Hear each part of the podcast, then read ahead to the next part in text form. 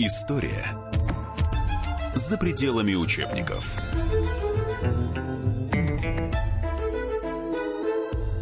Здравствуйте.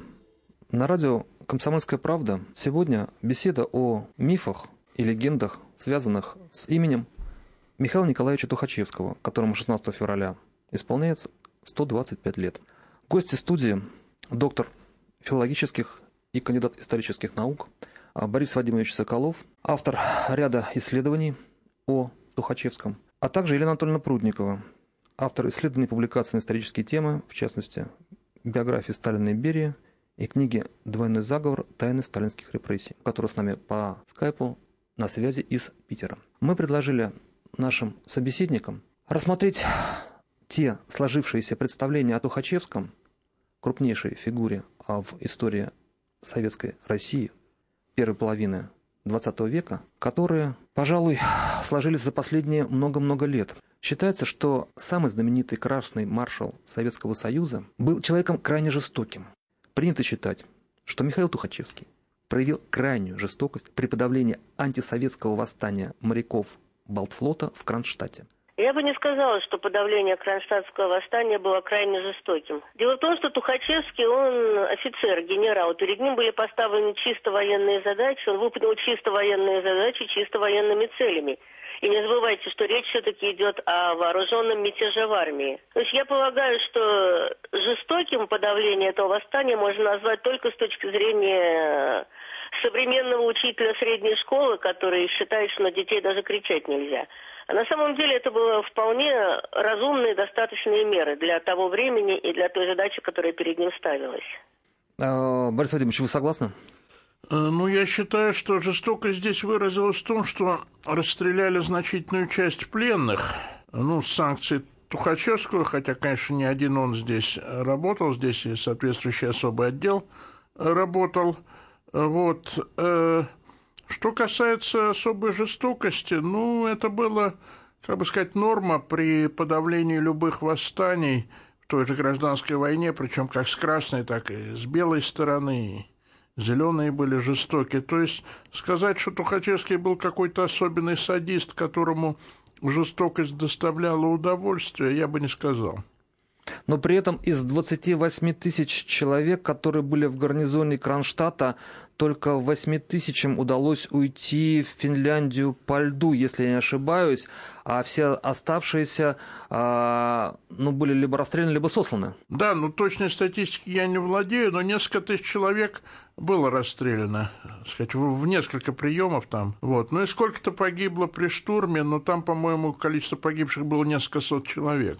Но при этом э, сам Тухачевский отзывался о тех, кого он подавлял и кого он атаковал в Кронштадте, причем дважды, кокаинистами. А, Елена Анатольевна, как вы полагаете, там действительно в Кронштадте а, были те, а, кто поднялся на волне событий 17 года, и по большому счету они воевали уже не за справедливость, не за отмену подразверстки, а за какие-то мифические идеалы?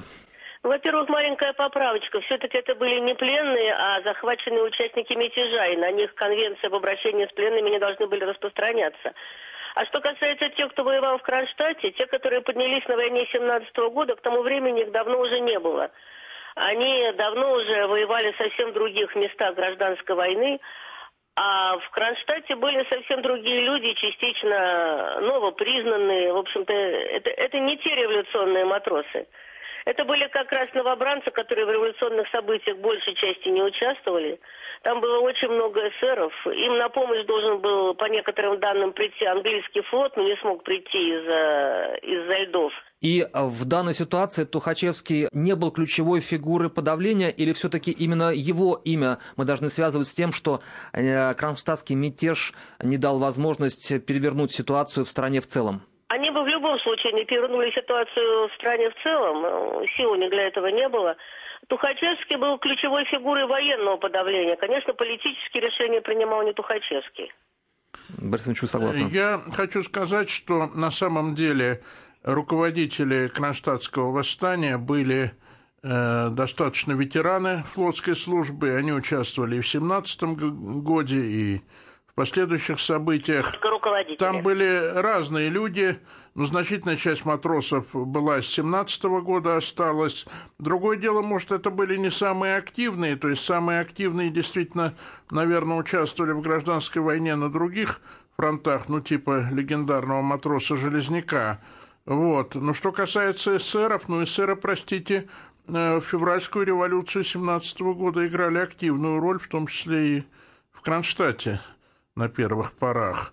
Что это восстание было, конечно, прежде всего вызвано продразверсткой, и оно, собственно, и подтолкнуло на отмену э, политики военного коммунизма. В общем, некоторые историки вообще рассматривают кронштадтское восстание или кронштадтский мятеж как своеобразную демонстрацию, и в тот момент, когда значит, съезд партии принял решение о отмене э, политики военного коммунизма, то многие восставшие уже предпочли уйти в Финляндию, в общем, не сопротивляться. Ну, тут разные точки зрения. Вот. Э, Тухачевский, безусловно, был ключевой в военном подавлении восстания, но, конечно, политическое решение принимало Политбюро.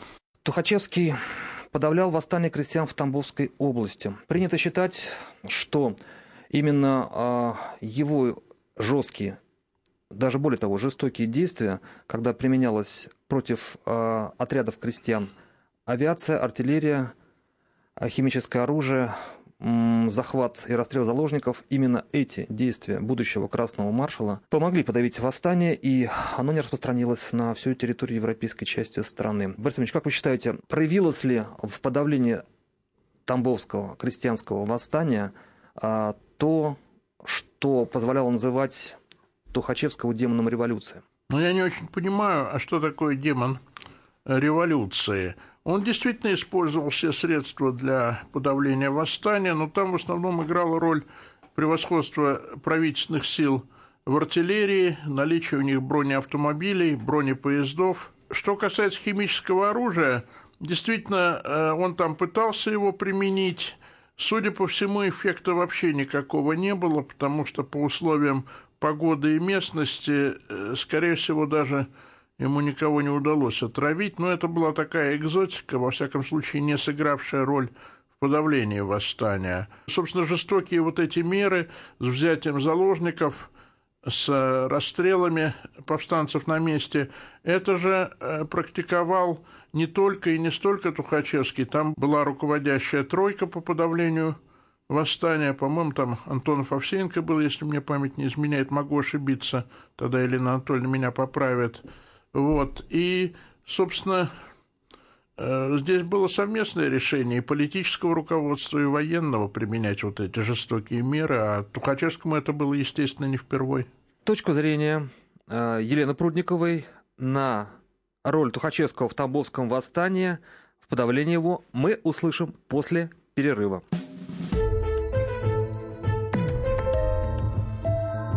История за пределами учебников.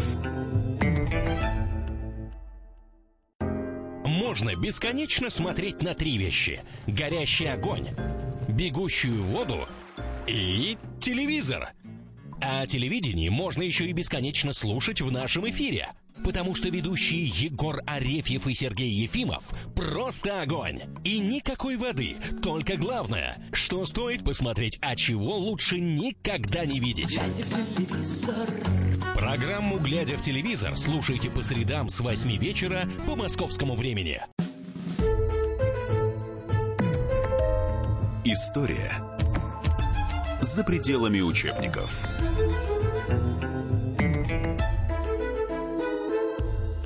Здравствуйте. Возвращаемся в студию радио «Комсомольская правда». Обсуждаем 125-летие красного маршала Михаила Тухачевского с писателями, историками Борисом Соколовым и Еленой Прудниковой. Мы остановились на обсуждении Тамбовского восстания и роли Тухачевского в его подавлении. Это было не крестьянское восстание – это было восстание засевших в лесах дезертиров. Дело в том, что к тому времени в Тамбовских, не только в Тамбовских лесах, и в деревнях было огромное количество дезертиров из всех возможных армий, людей вооруженных, людей достаточно обученных. Э, по сути, это была армия по выучку не уступающая красной. Поскольку и Красная Армия была плохо выучена, а эти достаточно хорошо для партизан. И потом, понимаете, партизанская война, она в принципе не подавляется военными действиями. Поэтому там применялся широкий спектр мер, в том числе и знаменитый приказ о газах, который был на самом деле написан не для войск, а для зачтения по деревням, что даже помечено на полях.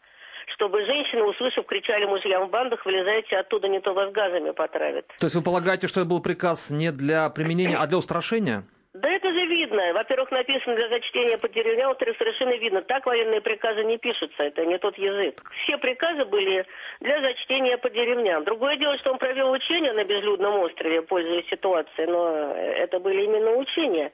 Кроме того, у нас еще очень мало говорят, да, действительно, заложников брали, но заложников брали всего в нескольких деревнях, после чего, когда крестьяне поняли, что власть не шутит, они вполне успешно сдавали бандитов. Заложников брали не просто с потолка, а по разработке ВЧК. То есть люди, которые по тогдашним советским законам за пособничество уже могли быть расстреляны. Ну и кроме того, у нас забывают о широчайшей амнистии, которая применялась одновременно со всеми этими мерами. То есть бандитам, сложившим оружие, давали полное прощение, право вернуться в свою деревню, больше их не преследовали.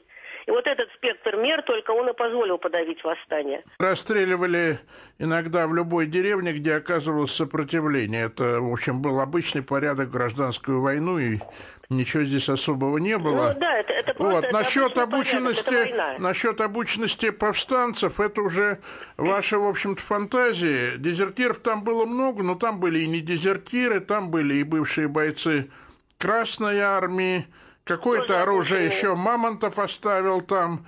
Вот. А насчет обученности, Обученность была слабая, у них там, в общем-то, офицеров было достаточно мало, и, как правило, не выше штабс-капитанов.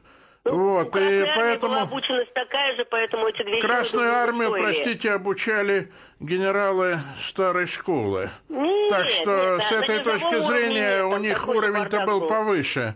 Вот, и регулярная армия все-таки была. Я не говорю, что Красная Армия или там Русская императорская армия была самая сильная в мире, это не так. Но, во всяком случае, с повстанцами они могли справиться. Тут и то, что регулярные войска, и колоссальное неравенство в вооружении, а главное в количестве боеприпасов. Борис Владимирович Анатольевич, а, ну, говоря о роли Тухачевского в ключевых событиях 20-х, 30-х годов невозможно не сказать о, э, опять-таки, очень мощном, сильном мифе «Польская война».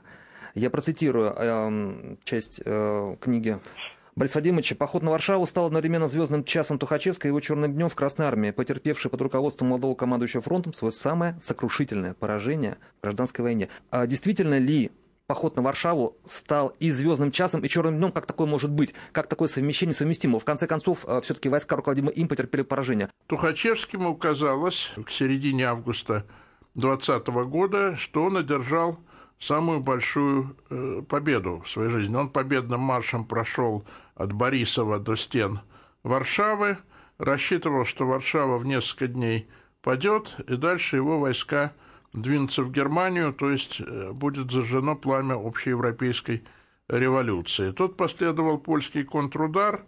Его армия в двух сражениях, в Варшавском и последующем Неманском, практически войска Западного фронта перестали существовать, и, э, собственно, у поляков был открыт путь на Москву, но по ряду политических причин они не могли идти на Москву. Был заключен, как мы знаем, перемирие, потом Рижский мир – другое дело, что поражении был не один Тухачевский виноват, это была коллективная вина там и командующего Каменем, наверное, и руководства в какой-то мере Юго-Западного фронта. Но, собственно, Троцкий-то предвидел это поражение, почему он активно выступал за то, что Красная Армия должна после занятия Бреста остановиться на этнографической границе Польши и попытаться заключить мир вот по называемой линии Керзона. Но Политбюро решило иначе, и наступление на Варшаву продолжилось, потому что, в общем-то, недооценивали,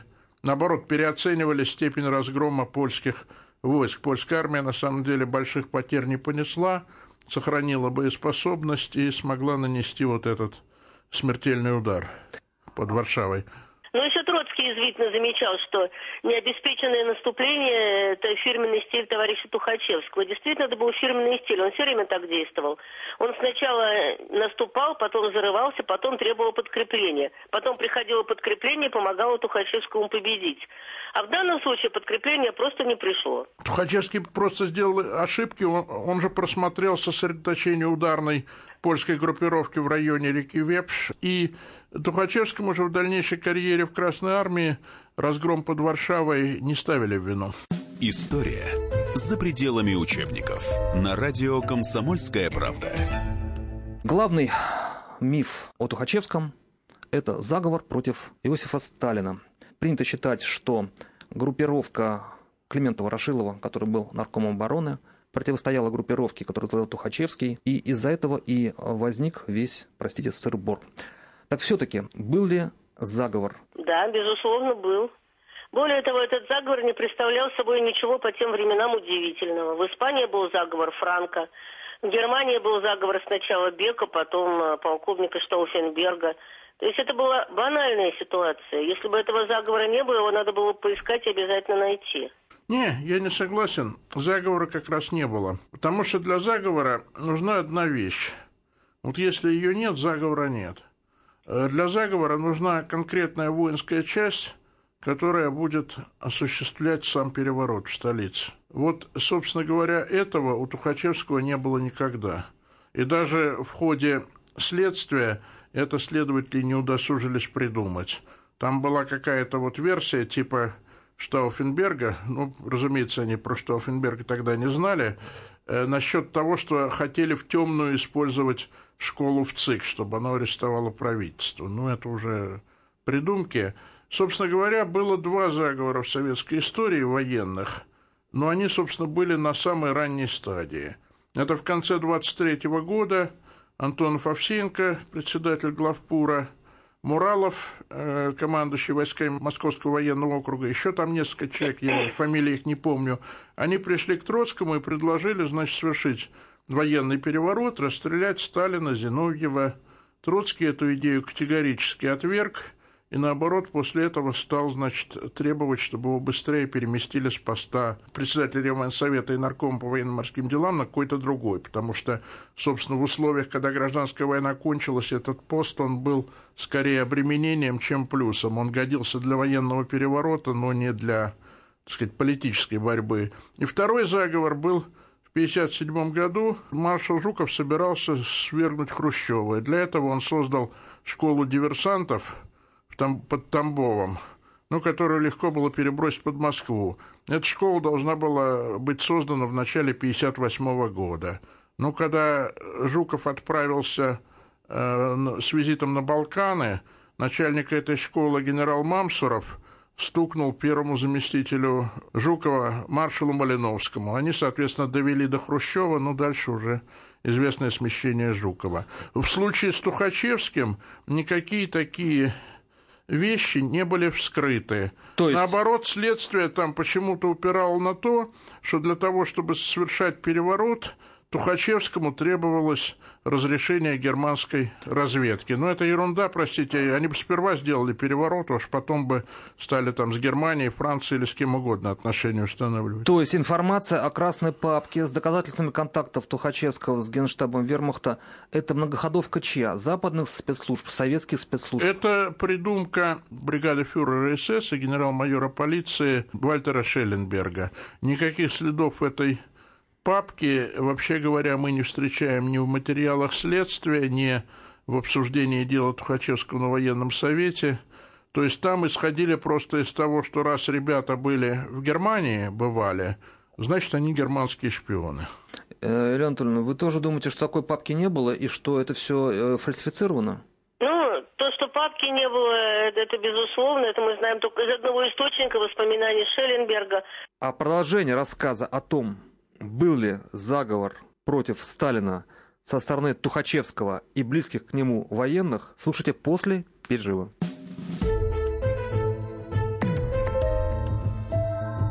История за пределами учебников.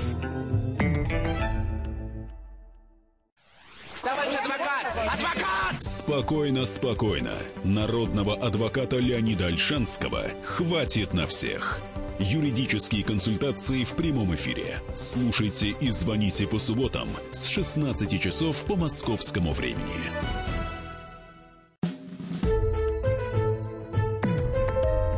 История за пределами учебников.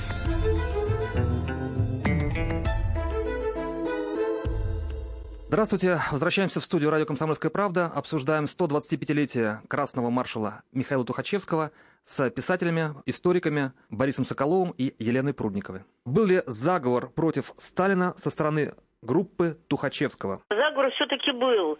В деле было замешано очень много военных, в деле было замешаны чекисты, которые вполне могли и арестовать, и просто перестрелять правительство.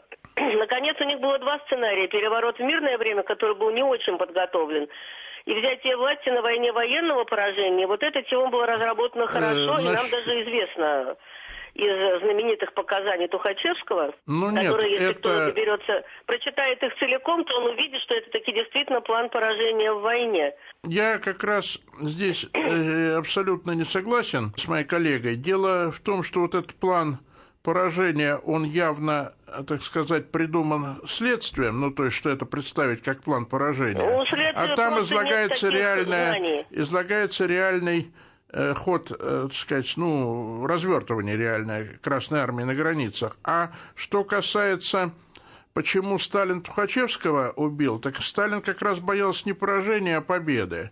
Потому что Сталин опасался чего?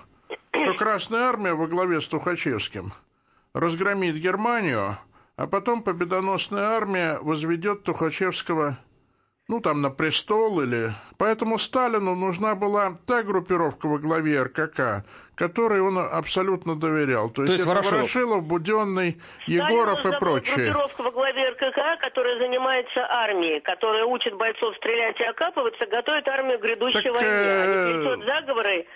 И, вы знаете, вот на Дальнем Востоке у маршала Блюхера царил такой бардак – который Вы меня извините. Советской армии 80-х Красной, годов. В Красной армии, в Красной, ар... везде. в Красной армии бардак царил и в 35-м году, и в 39-м году, и в 41-м году. Ну, а кто его развел в 35-м и в 37-м? Я к тому, что устремление... Именно развела группировку Тухачевскую, которая в основном там всем так, рулила. Простите, после того, как она Э, была устранена, боеспособность Красной Армии нисколько не повысилась, она осталась на прежнем уровне. Если брать итоги учений, мы можем сравнивать, естественно, с 1935 годом только по учениям, то, в общем-то, что маневры 35-го, что 39-го года, там одни и те же недостатки, и все они, так сказать, не изживались. Это мой друг Андрей Смирнов, историк, он сделал фронтальный просмотр всех вот этих архивов маневров с 20-х годов и по 41 год, он пришел к выводу, что репрессии ни при чем. То есть они и не ослабили, и не усилили Красную Армию. Как было, так и осталось.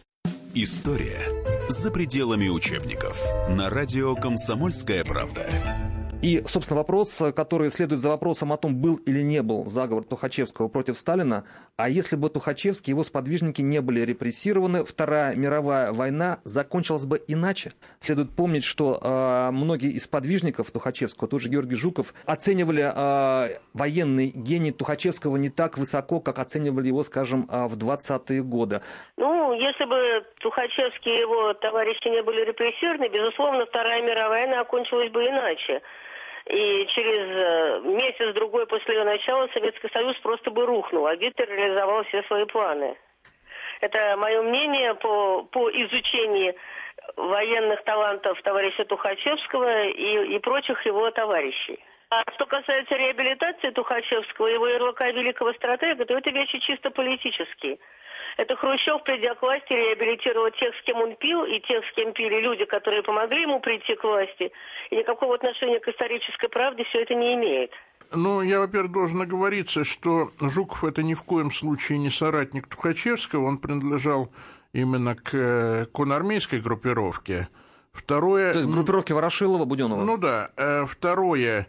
Никогда не слышал, чтобы Хрущев пил с Тухачевским. Вот ей-богу не было. Я зато, сказать, не, я... генералы, которые помогли ему прийти к власти, с ним пили. Нет, я хотел а... сказать, что Хрущев, ну, наверное, он встречался с Тухачевским в бытность свою там главой Московской парторганизации, ну, чтобы они там вместе пили. Хорошо. Насчет Жукова не знаю. Давайте все-таки более серьезно. С точки зрения, скажем, немцы считали наиболее одаренным вот из той группы, которая у них училась в академии, сказать, контактировала, они считали Убаревича наиболее одаренным и наиболее прогермански настроенным, кстати.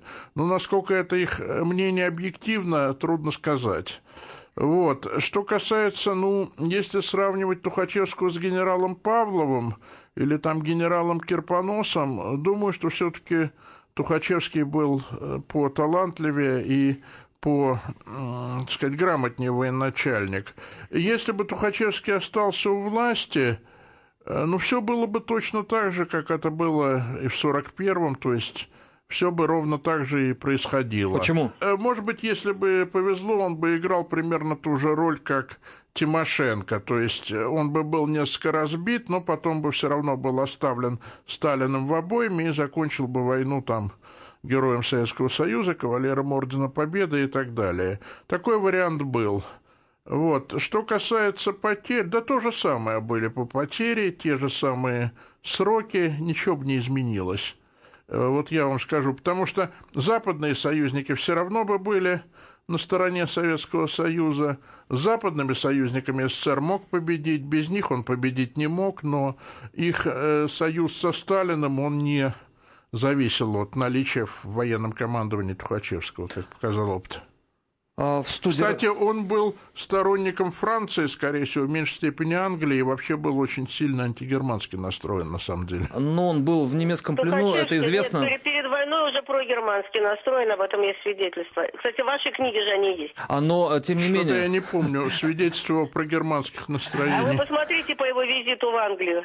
А как он пел дифирамбы германской армии. Это, по-моему, из вашей книги. Он не пел дифирамбы, он просто указывал, что она сильный противник. Ну, так, собственно говоря, германская армия была одной из сильнейших в, э, во Второй мировой войне, она была гораздо сильнее Красной армии, ну что не помешало ей проиграть войну, кстати сказать. Ну, в любом случае, понимаете, когда речь идет о генерале-изменнике, уже не имеет значения, насколько он хорош как генерал. Ну, здесь мы с вами абсолютно разводимся, потому что вы его считаете да. генералом-изменником, я нет. То есть, ну, здесь слова против слов, но никакого доказательства конкретного заговора нет. Да, там есть показания, по-моему, Розенгольца насчет того, что они собирались произвести Э, переворот, собраться всем договорщикам в квартире, не помню, Тухачевского или кого-то еще недалеко от Кремля, и затем пойти захватить Кремль. Ну, я вот думаю, сколько бы человек в ту квартиру набилось. Человек 20 бы, наверное, ну.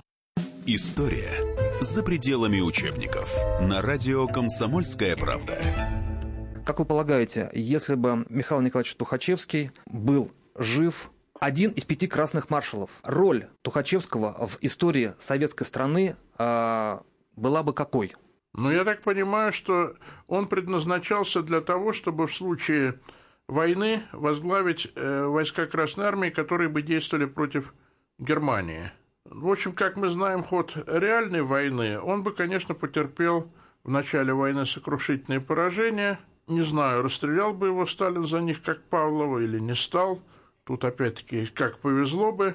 Но если бы не расстрелял, я говорю, он бы играл примерно, наверное, ту же роль, как его оппонент из конармейской группировки Тимошенко. Да, я совершенно согласна, потому что первый период войны это всегда экзамен для генералов мирного времени и генералов прошедших войн. И очень мало кто его проходит. Если мы вспомним историю Великой Отечественной войны, то генералы мирного времени очень быстро сошли со сцены на вторые роли, а их места заняли люди, которые выдвинулись уже непосредственно в боях. То есть вот тут я согласна. А могли бы вы дать определение Тухачевскому как человеку как личности в истории нашей страны. Не обязательно как военному деятелю, именно как э, крупной исторической фигуре. Ведь нельзя отрицать, что он был крупной исторической фигурой. Ну, я не фигурой. считаю, что это была такая уж крупная историческая фигура. Я полагаю, что его роль нашими историками преувеличена после 20-го съезда. Но в целом это один из достаточно крупных военачальников гражданской войны и достаточно крупных функционеров э, предвоенного времени. Но никакой исключительной она не была. Таких было, ну, как минимум, десяток, а может быть и не один. Герой или антигерой? Да, и не герой, и не антигерой. Даже если мы если бы даже он не впутался в заговор, я не думаю, что он представлял бы собой что-то исключительное. Борис Владимирович. Э, я считаю, что Тухачевский был одним из видных советских полководцев э, гражданской войны. Он считался победителем э, Деникина и победителем Колчака, ну, потому что последнее сражение на Тоболе выиграл он против Колчака, после которого Колчаковская армия рассыпалась, и, собственно, вот решающее поражение Э, в марте-апреле 2020 э, года Деникину нанес тоже фронт под командованием э, Тухачевского. Что касается межвоенного периода, с одной стороны, он, конечно, делал многое, чтобы сделать Красную Армию современной, то есть с развитием танковых войск, моторизованных войск, с развитием авиации, хотя у него здесь были, так сказать, ну, прожекты, он там собирался иметь, по-моему, 40 тысяч танков, тракторов – десятки тысяч самолетов транспортных, в тот момент, когда их было две штуки на всю Красную Армию. Вот. Э, и, в общем-то, с другой стороны, я, например, считаю, что это тоже был минус, что они развивали танковые войска. То есть, на самом деле, правильной стратегией Красной Армии было бы строительство вот укрепрайонов, доведение их до большей силы, потому что укрепрайоны-то строили против Польши, у которых танков не было – а если бы с 1935 года начали строить укрепрайоны, рассчитанные на артиллерию, сказать, более сильную, то тогда, наверное, было бы э, меньше потерь в Великой Отечественной войне и, может быть, чуть быстрее разгромили бы Германию. Потому что, например, э, наихудшее соотношение в первом периоде войны потерь для немцев было при штурме Севастополя.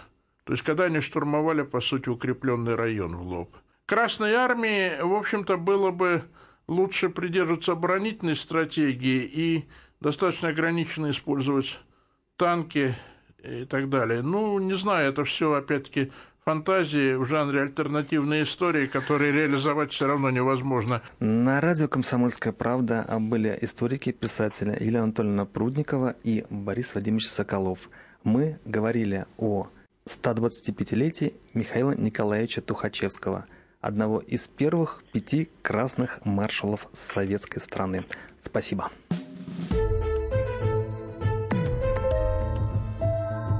История за пределами учебников. Мигранты и коренные жители.